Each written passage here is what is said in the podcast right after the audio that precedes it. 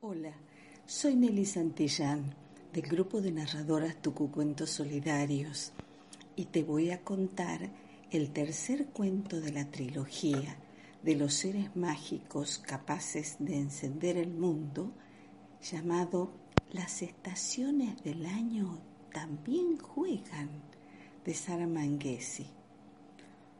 Una vez las estaciones del año estaban muy aburridas y se pusieron a jugar a las escondidas. Primero le tocó contar a primavera, de modo que el verano, el otoño y el invierno se escondieron mientras escuchaban 127, 128, 129.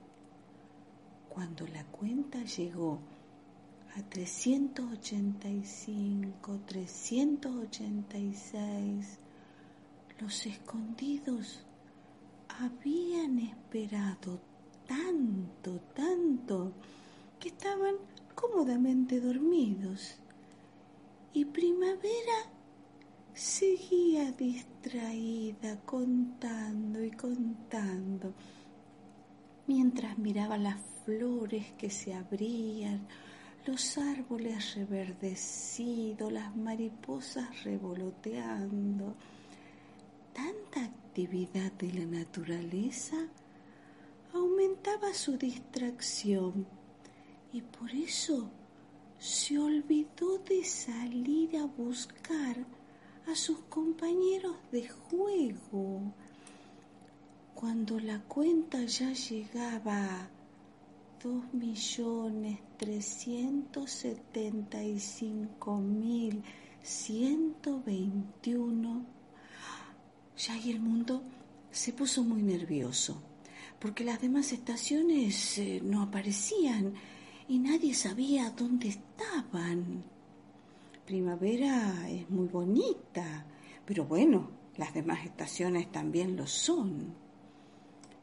Entonces, los pilotos de suspiros, sin decir una palabra, hicieron un vuelo rasante y llamaron a todos los seres mágicos capaces de encender el mundo. Apurados, se reunieron todos sobre una manzana triste que había quedado ahí olvidada debajo del banco de la plaza. Muy preocupados por lo que pasaba. Y mientras decidían cómo hacer para que primavera salga a buscar por lo menos a, verano, ellos no advirtieron que aprovechando toda esta confusión, varios duendes malintencionados intentaban infiltrarse entre ellos para robarles sus dones y sus habilidades. Por suerte, cuando la cuenta del juego llegó a 10 millones 101 mil 101 las hormigas coloradas se despertaron. Salieron apuradas del, del hormiguero. Al ver lo que pasaba rápidamente se dividieron en dos grupos. El primero avanzó en fila india y despertó al verano, al otoño y al invierno que estaban escondidos. Ellos salieron corriendo a tomar sus lugares en el año y a poner a primavera en su lugar, que por fin paró de contar.